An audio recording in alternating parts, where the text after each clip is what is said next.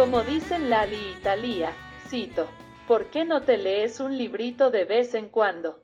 Eres lindo, pero bruto. Seduces, pero solo con el bulto. Fin de cita. Bueno, estamos acá en la ciudad de La Plata, en este podcast semanal, en este semanario. Qué lindo un semanario. Eh, hace como una semana que llueve y la Ah. verdad es que ahora nos ha sorprendido este sol. Sí. Bárbaro, Tati, la verdad. Sí, me deprime un poquito la lluvia ya tanto. Sí, la lluvia, la verdad que además, bueno, no sé cómo lo viviste vos, pero para mí fue una semana de mucho encierro, de mucho pensar. Sí, sí. sí. Es agotador, la verdad. A veces surge- surgen temas que nos interesan muchísimo a la vez y que hemos pensado muchísimas veces en esta empresa en la que nos hemos embarcado, que es tener este, este programa, este semanario, Sí, y colocar este podcast. colocar este podcast de actualidad en En la la- escena mediática. Exacto. Qué palabra de moda colocar, ¿no, Tati? Colocation. este, en, en, bueno, en la academia, en los artículos. Bueno, hoy venimos a hablar un poco de todas estas cuestiones, ¿no? En efecto. En efecto. Eh, así que yo te quería hacer una pregunta muy personal, ¿viste? Mis preguntas y da para chamullar. Así que vos, fíjate cómo, cómo la respondes. Justo la otra vez, ¿viste? Mencionábamos a Valeria y sus amigas. Este, y Valeria trae una palabra que es muy común ahora a la hora de pensarnos a las mujeres, que es lo de ser una impostora o ser una farsante. Mm, ¿Cómo te sí. manejas vos con eso? ¿Te sentís una impostora? ¿Cómo, ¿Qué reflexión nos traerías acerca de eso? Mira, un montón, la verdad, sobre este tema. Porque en un momento, ahora un poco lo dejé de ver, pero en un momento, tengo miedo de haber hablado de esto en otro episodio, por ahí. Bueno, No pasa lo revisen nada. en todo caso. Eh, esa forma verbal eh, es del sur del país. Búsquela, no es, incorrecto acá, pero en el sur del país es correcto. Eh, bueno, sí, en un momento estaba todo el mundo con que tenía síndrome del impostor, síndrome de la impostora, estaban muy en esa. Eh, varias de las personas que vi que estaban en esa, yo pensé, bueno, pero también sos un poco un impostor, porque yo soy mala, en Claro. esencia. Entonces alguna gente pensé, bueno, un poquito impostando estás también, qué sé Claro. yo, ¿por qué tampoco negarlo? Y me parecía, obviamente que te estoy esquivando el bulto como suelo, pero me parecía que un poco ya este el autodiagnóstico de síndrome de la impostora o del impostor ya estabas negando, eh, que, o sea, si te diagnosticas con ese síndrome es porque en el fondo pensás que te sentís una impostora, pero que no lo sos.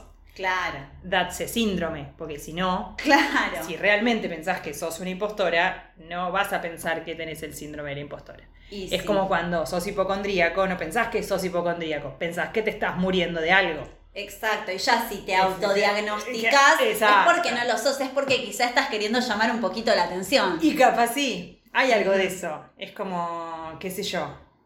Yo, por ejemplo, que diría que no soy hipocondríaca, ponele. Ah. Hija de puta. Eh, pero, porque a mí se me ocurre que cuando me estoy persiguiendo con algo, digo, "Mm, estoy siendo hipocondríaca. Calculo Claro. que si sos hipocondríaco de verdad, no se te ocurre eso y solo se te ocurre que te estás muriendo de algo. Sí, sí, de totalmente. Cáncer de pelo, por ejemplo. Sí, sí, es verdad. Entonces siempre me, no me siento suficientemente buena en nada para sentirme una impostora en eso. Claro, porque no te vendiste como una capa tampoco, en primer lugar. Bueno, esto me trae siempre la autorreferencia, Tati, nuestro ejercicio preferido en este mundo, y es que un poco nuestro podcast nace de esa de ese no saber, ¿no? Que está bueno, porque a mí me parece que, eh, bueno, un poco lo hemos dicho en las múltiples entrevistas que hemos dado con nuestro público creciente, Sí, Tatiana. Absolutamente. Eh, no, diciendo un poco esto de, che, vamos a hacer un podcast, ¿y cómo se hace? Y la verdad no tengo idea, y me bajo este cosito y leo un poquito de acá, una, bueno, no sabe editar, graba con un celular, bueno, todo lo que una ya sabe, ¿viste? Tampoco es cosa de estar sacando los trapitos al sol igual, Negri. No, bueno, claro, impostemos un poquito, ¿no? Y un poquito estamos acá en el Eh, estudio de grabación. Claro, estamos en la pecera, Y la productora. Este, pero bueno, me parece que está buenísimo como ese aprender en el hacer, ¿no? Y bueno, como siempre, el feminismo ha expuesto mucho esta farsa de que todas, todos estamos seguros y seguras de lo que estamos haciendo y la tenemos reclara. Eh, a mí me gusta mucho esa potencia feminista de exponer ¿no? Que, que, el conocimiento no es lo que nos vendieron que es, ¿no? Pienso, por ejemplo, en la película Una mente brillante, o el estereotipo de estos genios, este, de las ciencias duras. El genio incomprendido, pero andate a lavar el culo, qué pesado. Claro, y esta, como, y esta inteligencia asociada a ciertos saberes y no a mm. otros. Sí. Que es agotador, sinceramente. Absolutamente agotador. Aparte sí, como que si sos así medio genio, porque aparte es mm. no, porque las pelis son chabones, eh, o sos matemático o sos artista, pero no hay mucho en el medio. Totalmente. Rarísimo. Sí, un, o un científico loco, un físico, ¿no? Estos, estos personajes. Y hay otra cosa también del saber más popular, si se quiere, que es que cuando se ponen en cuestión estos saberes de la inteligencia de este tipo que estamos mencionando y demás, aparecen figuras como Tinelli, por ejemplo. A mí eso me. Como, ¿Por qué? Porque, pará, voy al punto, voy al punto. Porque aparece como, no, porque Tinelli es un tipo inteligente. Ah, es su capo. Claro, porque él la vio. Y es como ah. cuando, cuando se intenta deconstruir esta idea de que la inteligencia es el mm. matemático, es el obsesivo escribiendo sus fórmulas en, el pizarrón, aparece Tinelli con su mente de negocios. Ay, sí, o el, o el chiquito este, el chiquito ese que es medio raro. Bueno, igual él no está muy oprimido, lo puedo oprimir un poco. Bueno. El chiquito de Facebook. Ah, claro, bueno, sí. Todo ese tipo de gente emprendedora. Claro, ¿no? Como ven esta inteligencia de, este, de los negocios y de, no sé, bueno. Sí, de pegarla, de hacer plata. De pegarla, de hacer plata, exactamente. Todo muy masculino siempre. Sí, la verdad, sí. Eh, sí. Pero bueno, hay otros tipos de conocimiento y eso está buenísimo, como que para mí cuando se empieza, viste que ahora está tan de moda la palabra vulnerabilidad, que ya también nos agotó, porque a nosotras nos agota todo. Sí, bueno, ¿sabés que eso? Em, perdón que te interrumpa, ahora volvemos a la vulnerabilidad, porque una siempre vuelve a la vulnerabilidad, pero me quedé pensando en lo que decías del feminismo, que para mí, em, o sea, sí tiene esa potencia de la pregunta, de cuestionar, de qué sé yo, pero también me parece que últimamente se, armó una cosa como una solemnización del feminismo, porque ¿por qué no como sustantivar? Una redogmatización. Un poco una cosa medio dogmática, sí. Eh, y por ejemplo, se metió mucho el feminismo en la industria del curso pago. Uh empiezan a aparecer figuras como medio de la gurú del feminismo, esta es la referenta de acá, la referenta de allá, la que hay que leer, la que hay que citar. Em, y, que eso me parece que es medio un, bajón que se sacó ese saber como más de una circulación entre, entre amigas, entre, qué sé yo, conocidas o incluso en ámbitos laborales, entre colegas y qué sé yo. Y se armó una cosa de, bueno, en un momento parecía que para ser feminista te tenías que saber la primera ola, la segunda ola, ña, ña, sí, sí, sí. Y haber leído no sé qué libros y no sé qué manuales, ¿no? Eh, obviamente que el feminismo es muy diverso y hay de todo. Hay, me parece, feminismos o disque feminismos más dogmáticos Acá, por ejemplo, se puede hacer un buen paréntesis para bardear el feminismo transexcluyente. Las TERF son muy dogmáticas, ellas son muy de manual. Eh, bueno, esto es así, esto está bien, esto está mal, esto es eh, tratar a la mujer como objeto, esto es tratarla bien, esta es una mujer, esta es eh, un varón con un vestido, bueno, ¿no? Como una cosa muy dogmática. Pero incluso en feminismos más copados, me parece que empezó a pasar algo de eso. Sí, no está bueno que pase, porque es como que la tomadita de examen pasa de, lo que denunciamos de los varones a lo que de repente pasa dentro del feminismo. Exacto, tengo que dejar de poder enumerar los 15 discos de la banda de la que me puse una remera, pero ahora tengo que enumerar las olas del feminismo y citar a no sé quién y a no sé cuál otra. Realmente agotador. Yo, disculpas, pero voy a citar de nuevo a Sara Ahmed, que es la decimonovenísima vez que la traemos, no sé cuántas veces la trajimos, pero ella está muy buena lo que dice también en uno de sus libros eh, de vivir una vida feminista porque eh, hace la diferenciación entre cómo en el conocimiento, ¿no? O en ciertos saberes se divide lo que sería el conocimiento teórico del conocimiento empírico y Mm. cómo se, este, se le da más valor al conocimiento teórico como algo más difícil, como algo elaborado por las mentes brillantes y después es lo que quienes hacen conocimiento más empírico, bla, citan y se referencian en estas teorías. Sí, sí, tal Incluso, bueno, ella en su libro dice, habla de una feminista que se disculpaba cada vez que mencionaba un texto escrito por un varón, Ah. ¿no? Este, que traía una teoría muy difícil, ¿no? Entonces Ay, se disculpaba por lo difícil que era el texto que estaba, que estaba trayendo, ¿no? Muy sintomático de... Muy sintomático. Y eso es algo que hacen mucho. eh, es muy de académico. Yo trato, la verdad es que es algo que trato de, de no hacer, pero que está, es, es parte de lo que se hace, como inflar la dificultad de tu tema de investigación. Ah, no es tan difícil. Y no es tan difícil lo que estás estudiando, la verdad. Es, es cuestión de que te esfuerces un poco en explicarlo y que te saques como ese chip, esa, ese mandato como de, ay no, es muy Mm. difícil. Que también es algo muy de, o sea, lo entiendo porque me parece que viene de una especie de gran síndrome de los impostores y las impostoras que tenemos todos y todas quienes Mm. trabajamos en sociales, en humanidades, Mm. ¿no? Hay algo de eso, de todavía querer como, no, pero es ciencia, soy científico. No, sí soy científico. Como hay un montón, como querer poner una distancia re grande entre lo que se charla en los medios, en un café, qué sé yo, y lo que yo hago, que es ciencia, investigación, hashtag CONICET. Ni hablar, y que además ahí como que marcando esa distancia, ¿no? En- está entre lo que se entiende y lo que no se entiende, ¿no? Mm. Y últimamente me parece que hay discursos que están poniendo el foco en la idea de que el conocimiento es justamente, o el conocimiento más, más válido, entre mil comillas, es aquel que, que pone en cuestión las certezas, ¿no? Y que Mm. el conocimiento está justamente en la duda, en la oscuridad, ¿no? En las preguntas, porque en definitiva, qué sé yo, se hace desde un lugar eh, esto, men- menos certero y reconocer esa incertidumbre Mm. este, está, está muy bueno. Sí, y además que, mm, o, o sea, también tiene sus opacidades, tiene sus problemas, porque después pasa que también, eh, estoy pensando un poco en, en discursos eh, actuales, en el discurso antivacunas, eh, y en discursos como muy eh, de, ay, no me sale, de teorías de, mm, ay, estas cosas que la gente cree que todo es un engaño. Ah, sí, Conspirativas. Sí, teorías conspirativas, gracias. Y como algo que pasa ahí que es difícil, porque una quiere poner sus propios saberes como en cuestión y no ponerlos como por encima de nada, ni poner el conocimiento científico por encima de nada tampoco. Pero por otro lado, ahí aparece como una contracara, como si eso habilitara un discurso del tipo, vale lo mismo lo que recomiende la Organización Mundial de la Salud que lo que recomiende un youtuber de 12 Claro. años que es un pelotudo. No, no, pongámosle un límite a la puesta en cuestión, gente. Por Claro. favor, porque esto es ciencia, Tatiana.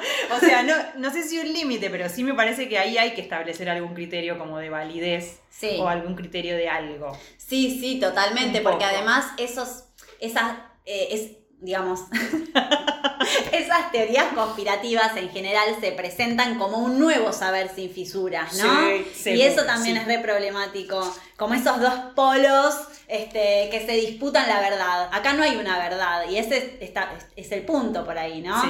Eh, hay una, una autora que quería traer hoy, que es Rebeca Solnit, que en Los hombres me explican cosas, este, tiene una frase muy linda, El mejor ¿Qué título dice? también. bárbaro. Una envidia. A ver, ¿y esa remera qué significa? ¿Cuál, cuál fue el primer disco de esa banda? Hay un meme genial que es, ahora leímos la cita, pero que es, eh, lo podemos poner después en las redes. Eh, como una, una chiquita adolescente Sí. con una remera de una banda y atrás como tipo un señor persiguiéndola, como haciéndole preguntas. Mal. Bueno, con los superhéroes, ¿viste? Pasa lo mismo. Y este que es de Marvel, a ver, contame toda la historia de Marvel desde su, su fundación. Uy, pará, Negri. Sí, Me bueno, sí, después nos metemos si querés con los nerds. Ah, Estoy haciendo geeks. comillas, estoy haciendo comillas de aire y no las ven. No, con los nerds, por favor, anda a estudiar. favor. Este, mm, Por y favor, bueno, volviendo a la cita de Sí. Solnit, hay una que me gusta mucho, que ya mis amigues deben estar hartos porque se las compartí, se las leí, bueno. En cuestión, dice, eh, bastante a menudo no conocemos estos hechos ni siquiera cuando tienen que ver con nosotros mismos, menos aún con alguien que perteneció en una época cuyas texturas y reflejos eran diferentes a los nuestros. Llenar los espacios vacíos reemplaza la verdad de lo que no conocemos exactamente con la falsa sensación de que sí lo hacemos. Sabemos menos cuando erróneamente creemos que sabemos que cuando reconocemos que no sabemos. A veces pienso que esas pretensiones de conocimiento acreditado son errores del lenguaje. El lenguaje de la aseveración atrevida es más sencillo, menos costoso que el lenguaje de los matices y las ambigüedades de la especulación. Sí. Amén. Eso me parece fantástica. Sí, sí, bueno, muy socrático. Ah, ella tenía que tirar, tenía que tirar al Sócrates, pero sí. Em, pero me parece que está bueno eso y de. Pero para mí también está bueno como justamente reconocer también el saber que implican determinadas, o sea, la formulación de preguntas, Mm, ¿no? Porque si no, sí me parece que se va como a un lugar de, eh, ay, nadie tiene la verdad y todo da lo mismo, y ¿no? Y, y demás. Pero eh, eso, para formular buenas preguntas, también hace falta como, como toda una construcción de que es conocimiento también. Sí, sí, sí. ¿no? Como, de que, sí, por eso son tan malas las teorías conspirativas, porque formulan malas preguntas y después se responden encima, ¿no? Obviamente, porque Claro. es punto. Bueno, esta, esta cosa muy discursiva, ¿no? De los gurús también, de los maestros, de eh, venderte un discurso medio como esto, sin fisuras, ¿no? Mm. Para este, acreditar su verdad. Exacto. Eh, siempre, siempre alguien que, que, que, que está en, ese lugar es como que es poco confiable, ¿no? Eh, como esta cosa del maestro, muy de estos cursos que traías, ¿no? Sí, como le workshop. vos, Tati, la industria de los cursos pagos y de los workshops y de, bueno, que salen, salen millonadas encima por lo general. Sí, que están vendidos muy así, como bueno, vos tenés que confiar en lo que yo digo porque lo digo yo y yo soy una persona que soy un capo, ¿no? Em, en ese sentido, yo te quería traer otra, otra cosita de una novela que es maravillosa, que se llama La otra hija de Santiago La Rosa, que es un escritor argentino. Y ahí hay uno de los personajes que se mete como en el mundo de la ayurveda y de todo eso. Como una cosa medio unos noventas que después te explican ¿no? Toda Claro. la industria de la, de la New Age, me parece, de, de hoy, un poco, pero... em, y hay como dos personajes que están metidos en eso, eh, con estos dos perfiles medio diferenciados que estamos diciendo, ¿no? Y uno de esos dice, eh, leo el- ese fragmentito del diálogo, dice, y todavía hay tanto que no sé, tanto que quisiera saber, aprender, tanto por hacer. Figuras como tu padre, ¿no? que el padre es el, que, el otro que se ocupaba de esto, figuras como tu padre no presentan esa duda. Saben, afirman, pisan fuerte, arrasan. Fíjate que estamos en una época en la que personajes así son muy requeridos, dijo Juan Manuel cuando nos despedíamos en la puerta. ¿No? Como, eh, como esas dos figuras, de do- o sea, dos personas que se dedican a lo mismo, pero uno más en una cosa de una búsqueda, de ir viendo, de no estar tan seguro, y el otro que se la agarró por la ayurveda un día y se convirtió en el gran gurú y te vendió que te iba a resolver la vida, como eso, Claro, ¿no? bueno, ahí hay una cosa eh, que es también el cómo presentarte, ¿no? En cómo presentarte ante, ante el otro y en quién querés ser para el otro, ¿no? Sí. Este, lo mismo, bueno, en la amistad, por ejemplo, ¿no?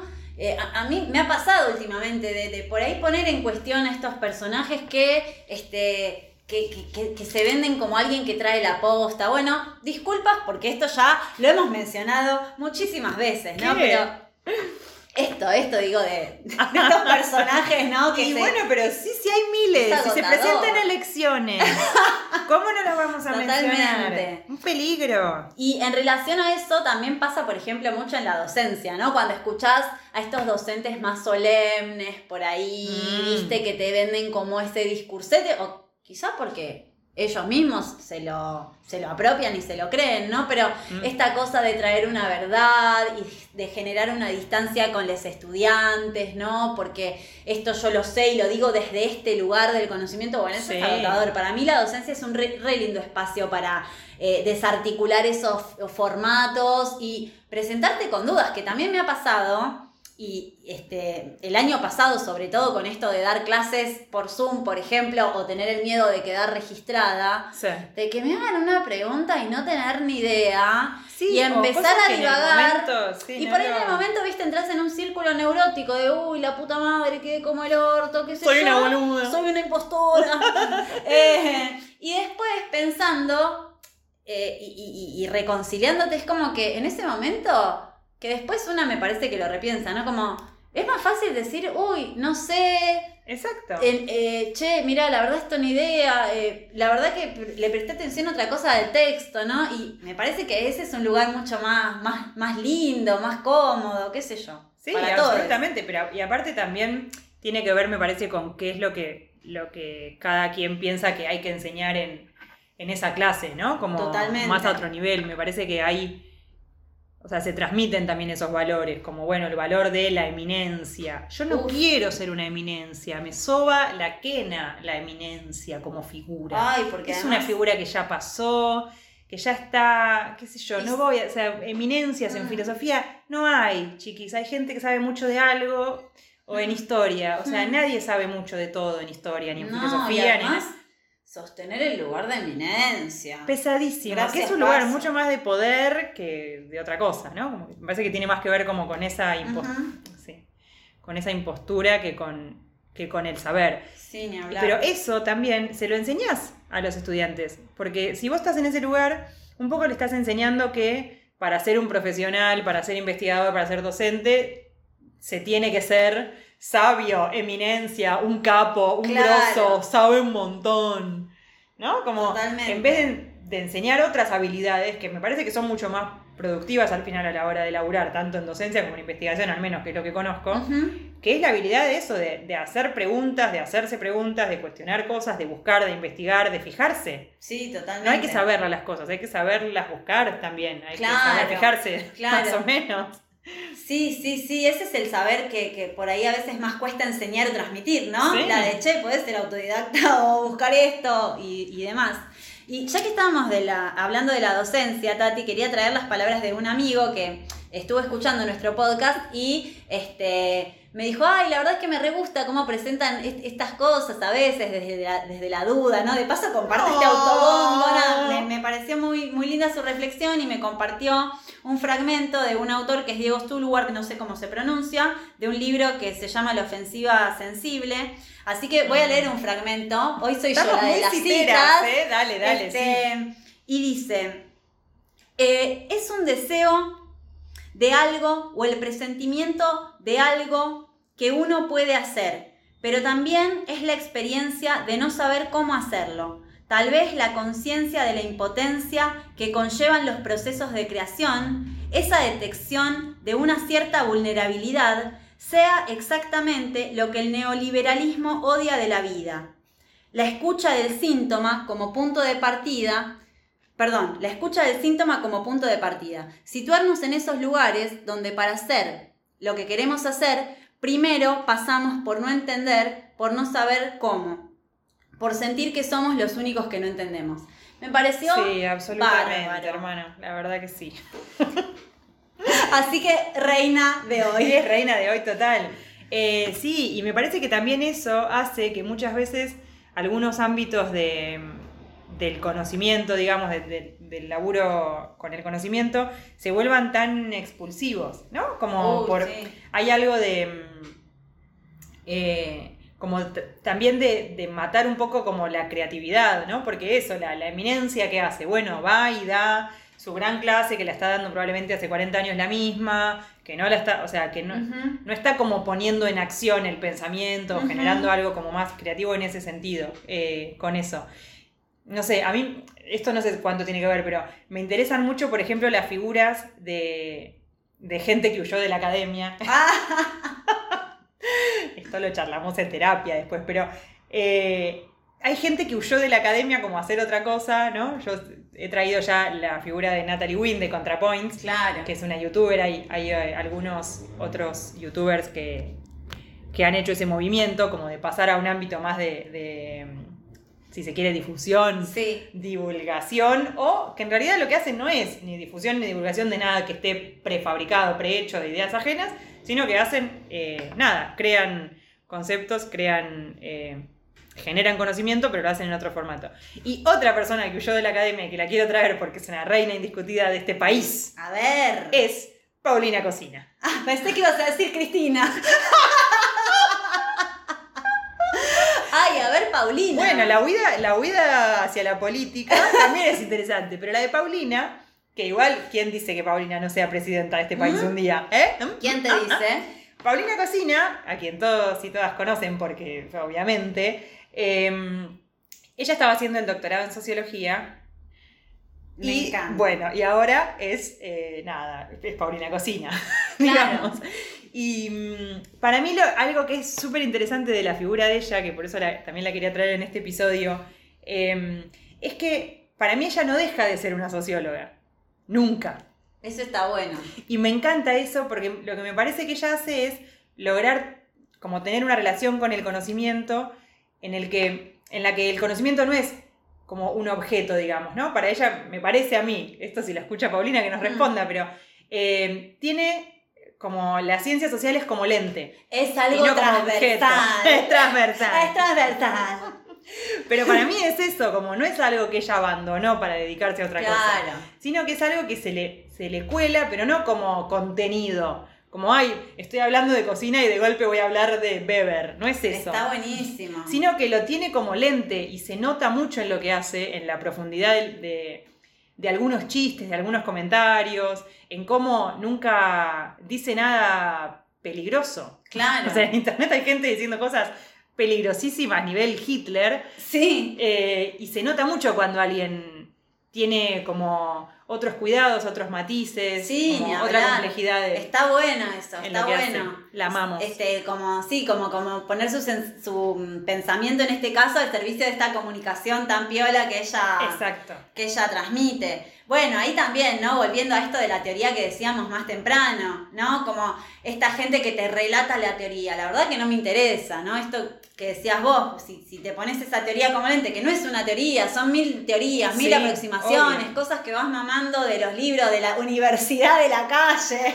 de tus amigues, de tu Ay, no. familia, ¿no? Bueno. ¿Hay algo más de varón que referirse a la universidad de la calle?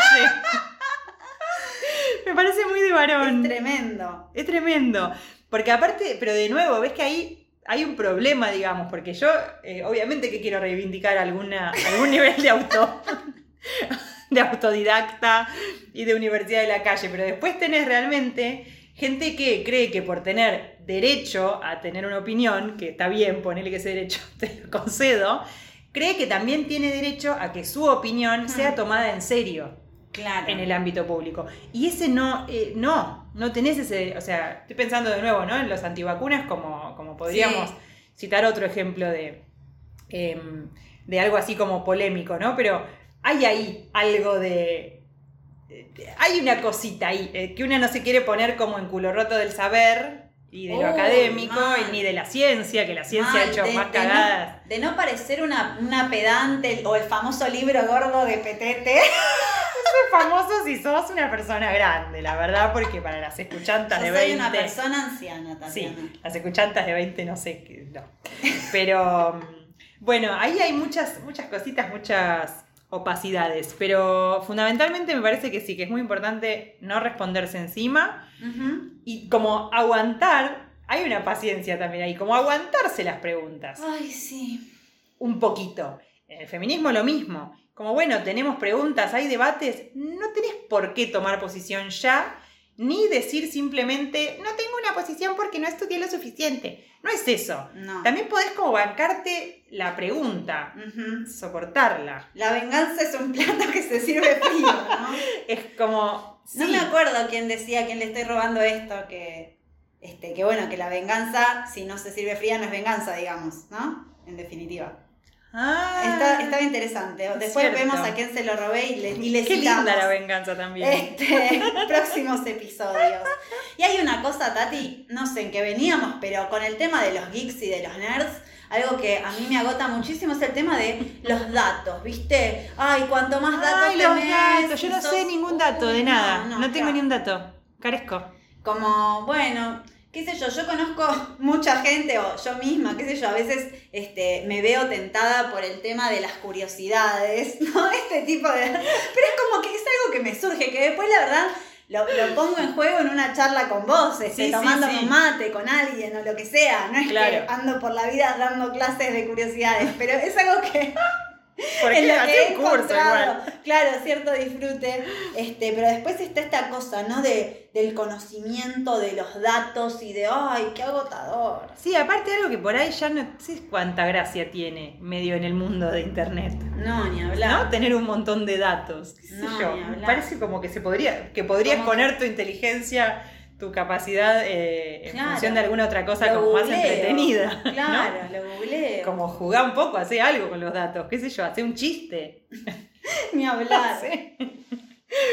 Me quedé también pensando en lo de la ansiedad que. mm, está- como la ansiedad de respuesta, que creo que es eso, es un problema político, es un problema. Para mí es un problema ese.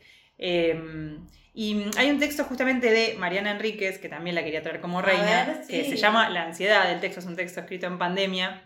Eh, en pandemia la gente escribió muchísimas cosas Uf. y la mitad son un mamarracho total y absoluto. Los filósofos fundamentalmente escribieron mamarrachos absolutos acerca de cómo iba a ser el futuro del mundo, si nos íbamos a volver comunistas, si no. Fue como, o sea, les dio ansiedad, que same, seguro, ¿qué vas a hacer? Obvio. Pero ahí como que la ansiedad dijeron, bueno, la tapo, la tapo, le, le mando, le mando. Le mando fruta. Le mando fruta. Utopías, distopías. Todos. De todo. Sí, para acá, para allá. Sí, absolutamente sí. Em, sí, y Mariana Enríquez no, porque afortunadamente es escritora, que es mucho mejor que ser filósofo. La conclusión de este programa. Pero mira, te voy a leer un fragmentito. ¿Qué lectoras estamos hoy? Uf. Después comenten, escuchantas, si esto les gusta, que les leamos. Leo ese fragmentito. Eh, desde otro medio me mandan una serie de preguntas a ver si las puedo contestar. ¿Qué miedos genera el aislamiento? ¿Qué traumas nos trae? ¿Qué va a pasar con la humanidad? ¿Cómo construimos la nueva normalidad? Todas las preguntas me dejan muda. Todos los traumas, todos los miedos, no sé qué va a pasar con la humanidad, cómo pensar en humanidad, qué significa eso, por qué tenemos que pensar en la nueva normalidad si la pandemia recién empieza, al menos en la Argentina. Todas estas palabras que escucho, todo este ruido de opiniones y datos y metáforas y recomendaciones y vivos de Instagram y la continuidad de las actividades en formato virtual, toda esa intensidad, ¿no es acaso pánico puro? ¿Qué agujero se intenta tapar? ¿Qué fantasía de extinción? Uy, qué bárbaro. Es bárbaro. Extingámonos. Bueno, dale. Me, me hace acordar mucho a, a- a- estas temáticas que tanto tratamos, Tati, en nuestra amistad. un poco riéndonos. En el otro podcast. Sufriendo. el podcast paralelo que es nuestra vida, básicamente. Exacto. No, ¿qué es esta cosa de la academia, no? Hoy bromeábamos un Mm. poco con los planes.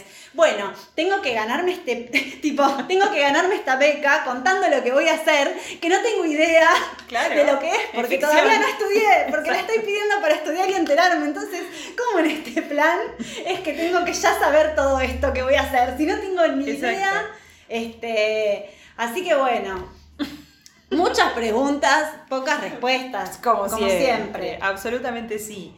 Sí, sí, sí, sí, sí. Eh, pero en esto tengo que poner una salvedad, porque eh, hay que... mm, Es muy difícil realmente habitar ese lugar. Habitar la pregunta sin convertirse en esa especie de fantasma de intelectual crítico que quieren hacer Oh. algunos, que es como, ay, yo no me caso con nadie, no dudo de todos, no confío en la ciencia, no confío en este, no confío en el gobierno, voto en blanco. como un lugar de que hay gente para la que cualquier cosa en la que uno confíe eh, o en la que pongas alguna expectativa te convierte en un poco, en, o sea, en un iluso, ¿no? Como en un iluso o en un pelotudo. Y me parece que hay gente que, que trata de habitar como ese espacio de la pregunta que yo recomendaba, pero que lo hace con mucha soberbia. Uy, sí, Y ahí terminás conspirativo, terminás eh, creyéndote que vos la viste y todo el resto no la vio. Sí, y están sí. todos creyendo mentiras. Se puede evitar la duda con pedantería también. Mamina. Pero, querida. Escúchame, ¿no? Sí. Bueno, Sí, en mi oficio estamos haciendo eso hace 2500 años, imagínate. sí, yo creo que somos dos buenas reinas de este episodio, Tatiana. Ah, sí, eso Con eso nuestro autobombo, nuestra soberbia, nuestra duda. Sí. Duda la podonga. Hasta la próxima, escuchantas. Adiós.